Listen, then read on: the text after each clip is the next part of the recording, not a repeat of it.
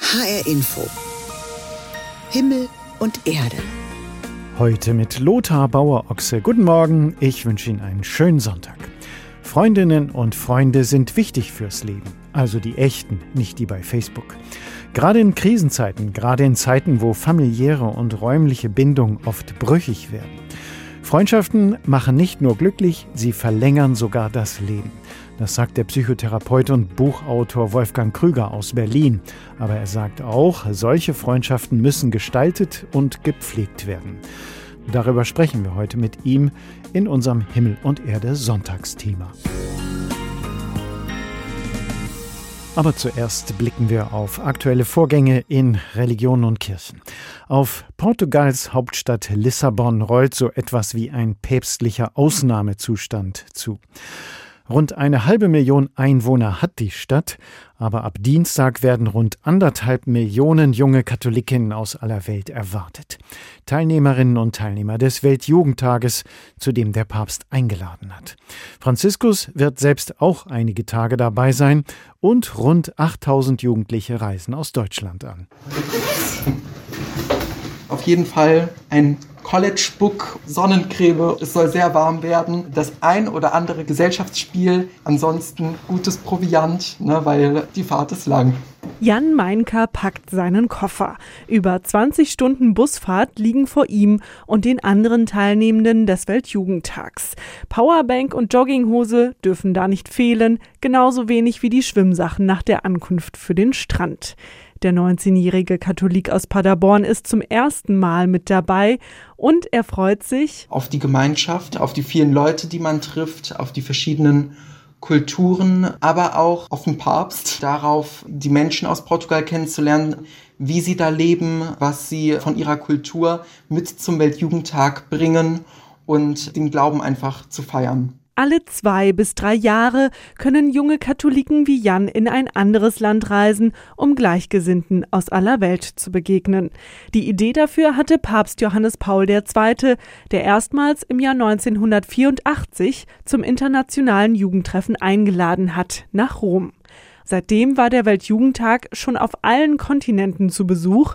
2005 war Deutschland dran und nun 2023 ist Portugal der Gastgeber.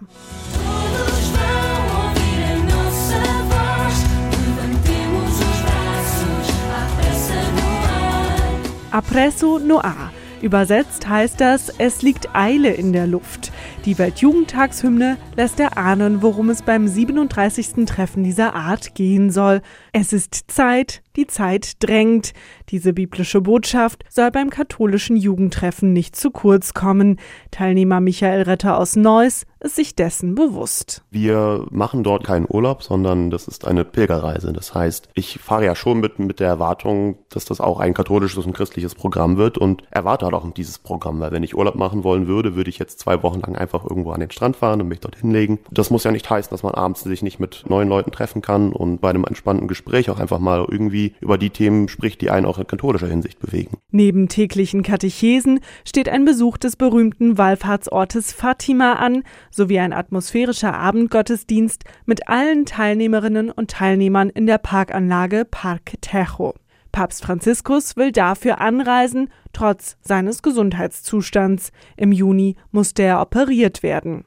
Doch neben der rein logistischen Herausforderung, anderthalb Millionen Pilger in Lissabon unterzubringen, die Hauptstadt zählt selbst lediglich eine halbe Million Einwohner, gab es im Vorfeld weitere Probleme. Erst sorgten die horrenden Ausgaben von 160 Millionen Euro für Empörung bei den Portugiesen, dann erschütterte noch eine Missbrauchsstudie das katholisch geprägte Gastgeberland.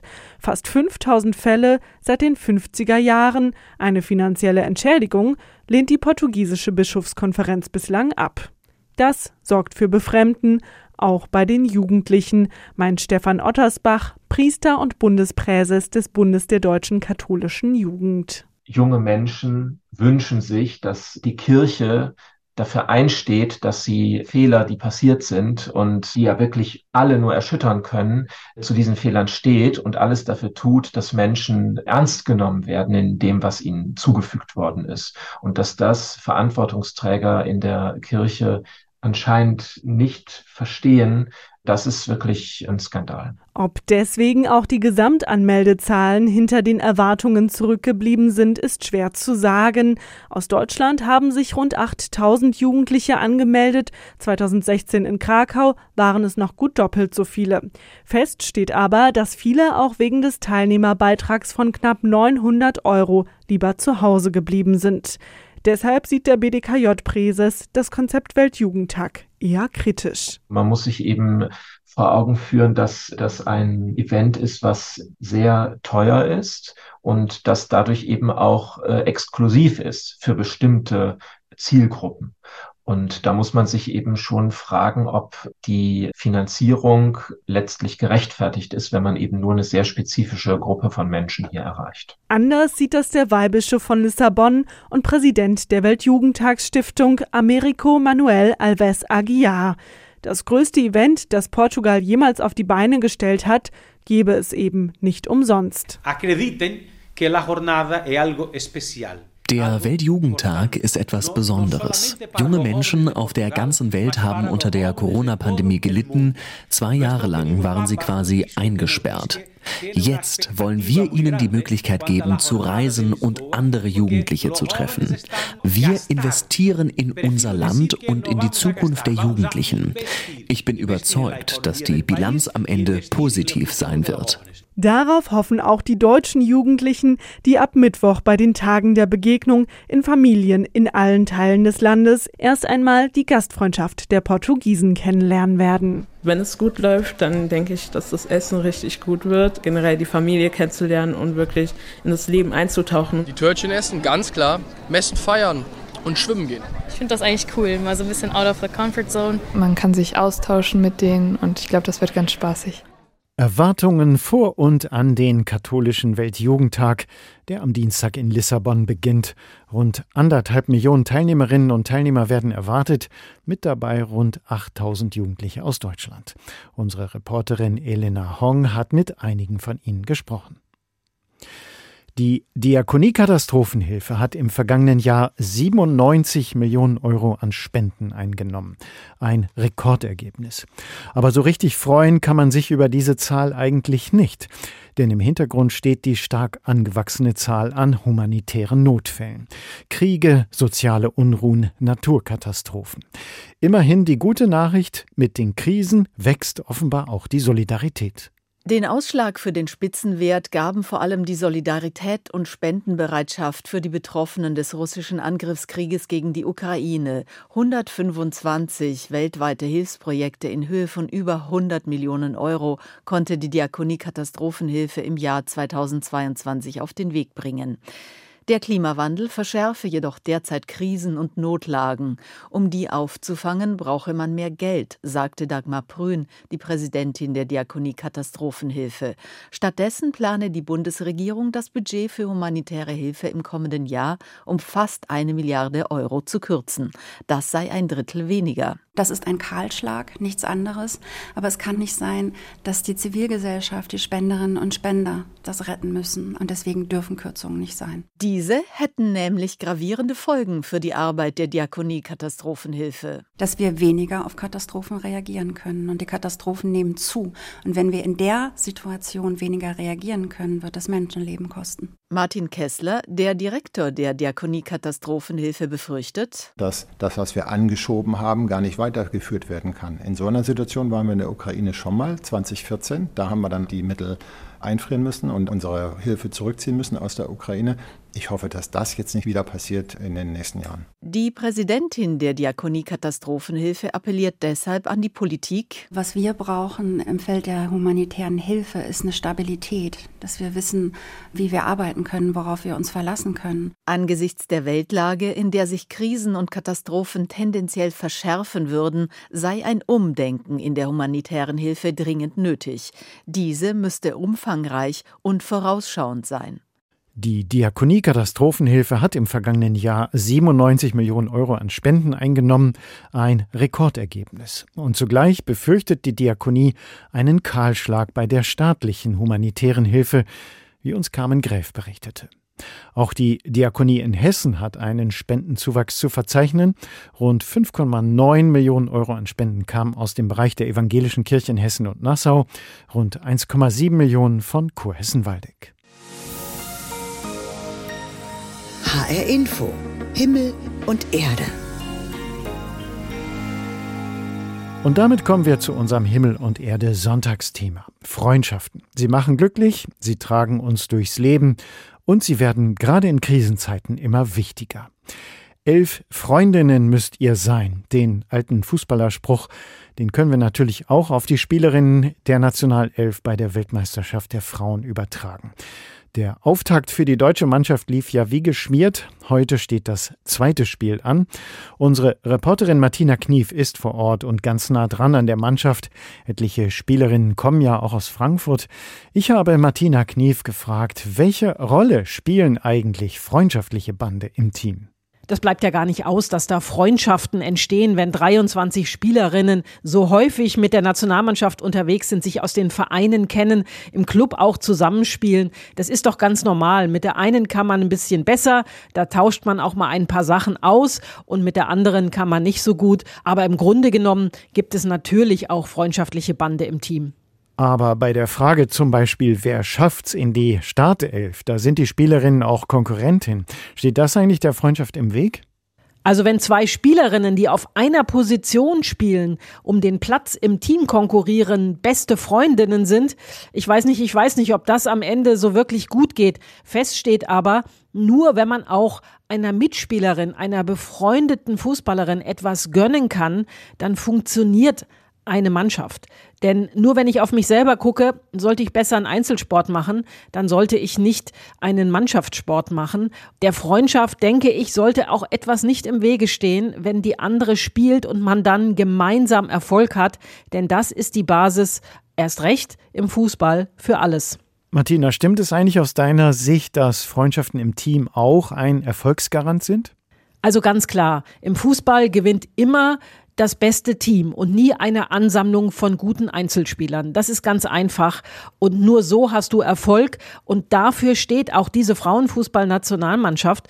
Bei der Europameisterschaft vor einem Jahr war die Mannschaft nach England gereist ohne Erwartung. Und dann hat sich in der Vorbereitung und auch in London so ein Team Spirit entwickelt, der die Mannschaft durch das Turnier getragen hat. Und dieser Team Spirit, dieses gemeinsam etwas erreichen wollen, das hat die Mannschaft auch hier in Australien schon gezeigt und hat es auch immer wieder betont, dass man nur gemeinsam etwas erreichen möchte und auch kann. Sarah Dorsun beispielsweise, die Innenverteidigerin von Eintracht Frankfurt, hat ja im ersten Spiel gegen Marokko gespielt weil eine andere Innenverteidigerin verletzt ausgefallen ist. Und sie sagte, ich gebe alles, um wieder zu spielen. Aber unser Ziel ist es hier, gemeinsam Erfolg zu haben. Und wenn eine andere besser ist als ich und spielt, werde ich die unterstützen. Und das zeigt, glaube ich, das, was man braucht, nämlich diesen Teamgeist.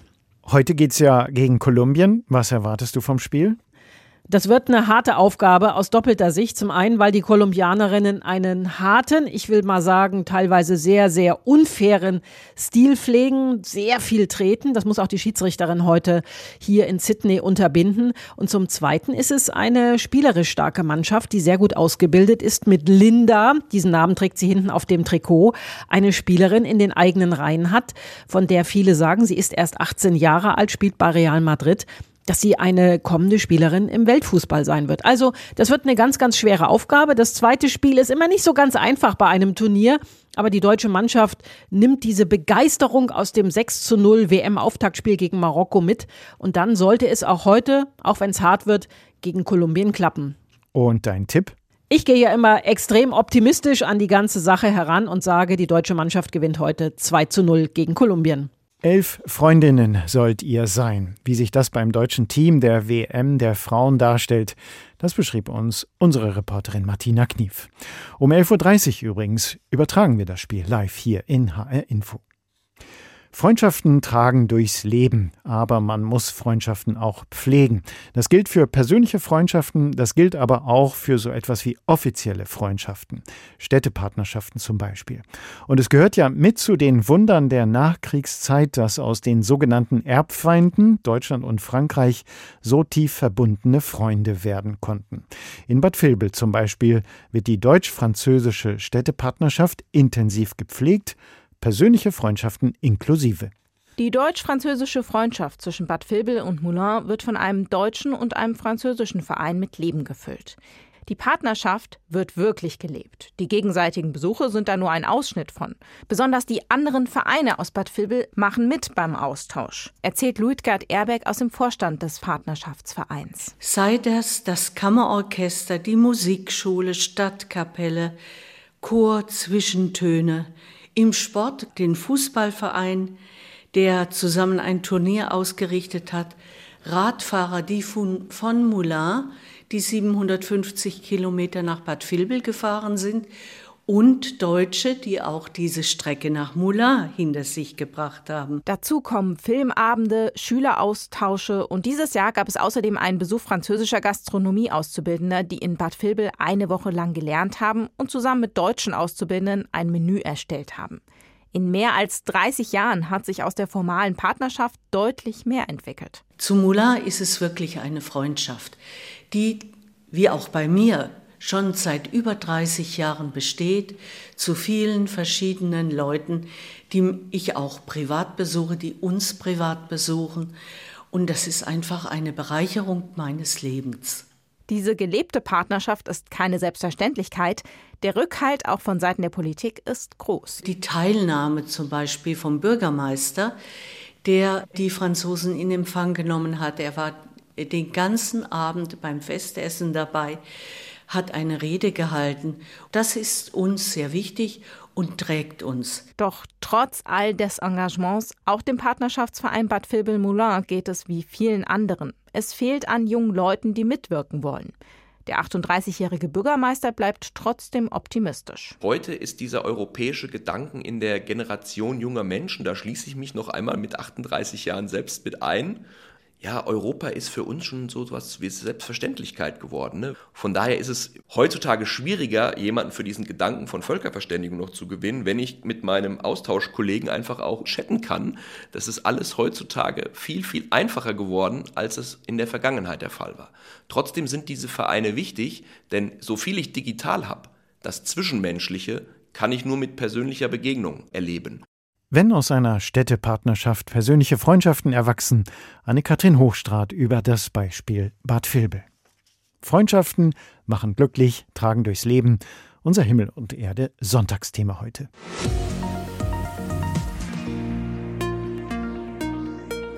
Ein Freund, ein guter Freund, das ist das Beste, was es gibt auf der Welt. Das sangen einst die Comedian Harmonists. Und da dürfte wohl auch so ziemlich jeder und jede zustimmen. Der Berliner Psychotherapeut und Buchautor Dr. Wolfgang Krüger sagt, es ist noch mehr, es ist sogar viel mehr. Freundschaften sind ein wichtiger Glücksfaktor und können unser Leben erheblich verlängern. Meine Kollegin Daniela Baumeister hat mit ihm darüber gesprochen. Dass Freundschaften wichtig sind, das hat wohl noch nie jemand bestritten, aber kann es sein, dass Freundschaften noch wichtiger geworden sind in unserer Zeit, wo zum Beispiel familiäre Netzwerke nicht mehr so stabil sind? Ja, die Bedeutung von Freundschaften steigt momentan von Jahr zu Jahr. Und wir wünschen uns zum einen Beziehungen, die sehr verlässlich sind und die andererseits uns eine große Freiheit vermitteln, wo wir das tun können, was wir wollen. Und Familienbeziehungen sind natürlich häufig etwas verschwurgelt, etwas schwierig, weil es dort emotionale Abhängigkeiten gibt und deshalb nimmt die Bedeutung von Freundschaften zu. Und das trotz oder wegen den sozialen, der sozialen Medien? Also manchmal gibt es ja Menschen, die sagen, wir haben 400 Freundschaften bei Facebook. Und das ist natürlich am Rande der Komik.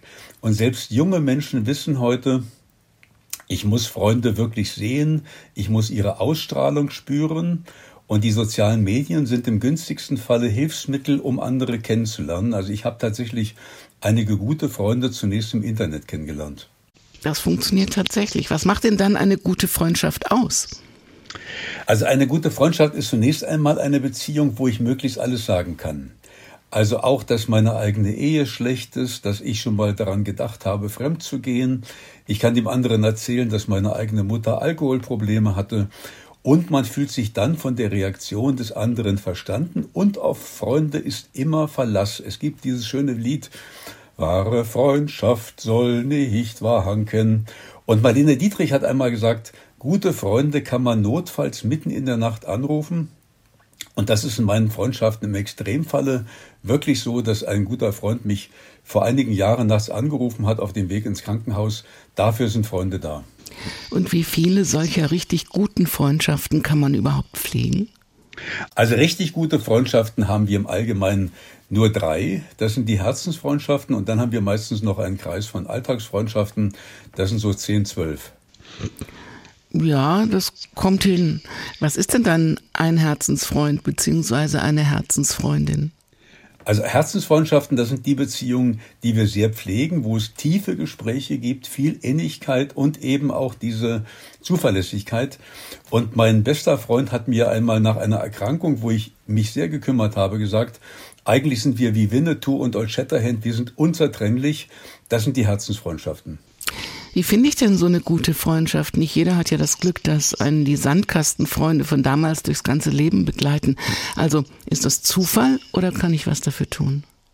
Na, man kann dafür etwas tun. Und das erste ist zunächst einmal, ich muss mir überlegen, was sind meine positiven Eigenschaften, weil ich muss ja Gelegenheiten wahrnehmen können, dass ich auf andere zugehe und das tue ich nur unbekümmert, wenn ich weiß, meine Anwesenheit ist für andere quasi ein Geschenk und dann müsste ich Gruppen aufsuchen, also Gruppen mit ähnlichen Interessen, wo ich dann auf andere Leute zugehe. Und wenn ich dann ein bisschen mehr von mir preisgebe, das ist dann die Geburtsstunde einer Freundschaft. In Ihrem Buch schreiben Sie, dass man Freundschaften gestalten muss. Das klingt ein bisschen nach Arbeit, oder? Muss das wirklich sein? Also wir wissen ja in Liebesbeziehungen zum Beispiel, dass man sie mitunter gestalten muss. Also Aufmerksamkeiten, Blumen, Geigen am Strand, Romantik pur. Und das müssen wir natürlich auch in Freundschaften tun, weil Freundschaften können verleppern. Und Langeweile ist das Schlimmste in Freundschaften. Deshalb sollten wir kreativ sein. Und ich schreibe zum Beispiel meinen besten Freunden jedes Jahr einen Freundschaftsbrief und schreibe, was war schön in dem Jahr und was wünsche ich mir. Oder ich rufe gelegentlich Freunde an und frage sie, Seid ihr glücklich? Und kann ich euch in irgendeiner Weise helfen? Oder alle Buchthemen, die ich habe, also Geld, Sexualität, Selbstbewusstsein, alles bespreche ich mit meinen Freunden und das macht die Freundschaften interessant. Das heißt, Sie pflegen sie so richtig. Ich pflege die Freundschaften und ich mache vor allem eines, ich nehme mir wirklich Zeit gelegentlich und denke darüber nach, wie ich meine Freundschaften verbessern kann. Wir müssen Freundschaften gelegentlich auch inszenieren. Jetzt gibt's ja auch Menschen, die sich vielleicht nur einmal im Jahr oder noch seltener sehen oder sprechen. Trotzdem hält die Freundschaft. Ist das dann was Seltenes, ein seltenes Glück? Also es gibt solche Freundschaften und das ist ein Phänomen, dass man dann nur ein so ein kurzes Update machen muss und dann hat man wieder das Gefühl einer sehr vertrauten Nähe. Und das sind aber Freundschaften, die man meistens schon aus der Schulzeit kennt, aus der Uni-Zeit. Diese Freundschaften haben den Vorteil, dass man sich aus dem Elternhaus kennt, dass man die Kindheit kennt, den Werdegang, die Partnerschaften, die Krisen. Deshalb haben sie eine große Innigkeit. Und dennoch brauchen wir auch die Freundschaften in der Gegenwart, wo der andere die aktuellen Konflikte kennt, die Probleme kennt, die brauchen wir, wenn es richtig schwierig wird, dass jemand ganz genau weiß, was ist in der Gegenwart mit uns los. Und Sie sagen, Freundschaften können das Leben verlängern. Das müssen Sie uns zum Schluss bitte noch erklären. Eines der großen Probleme, die wir haben, ist Einsamkeit. Einsamkeit ist eines der großen Krankheitsfaktoren. Und wenn wir gute Freundschaften haben, sind wir weniger einsam, wir fühlen uns richtig aufgehoben und das stabilisiert uns.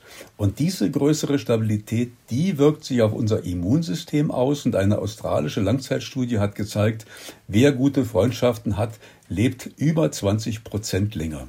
Freundschaften machen glücklich und können das Leben verlängern. Sie brauchen aber auch Pflege und Gestaltung. Das sagt der Berliner Psychotherapeut und Buchautor Wolfgang Krüger. Er hat dazu ein kleines Buch geschrieben. Das heißt Freundschaften beginnen, verbessern, gestalten, erschienen im BOD Verlag. Daniela Baumeister hat mit ihm gesprochen. Und das war die Sendung Himmel und Erde in HR Info. Alle Beiträge und Gespräche können Sie nachhören. Sie finden den Himmel und Erde Podcast bei uns im Netz bei hrinforadio.de. Dringend empfehlen kann ich Ihnen auch unseren Newsletter, alle 14 Tage frisch mit Hinweisen auf Sendungen und Themen aus Religion und Kirche in den Programmen des HR. Den können Sie ganz einfach abonnieren auf unserer Homepage hr.de-religion. Mein Name ist Lothar Bauer-Ochse. Tschüss, genießen Sie den Sonntag.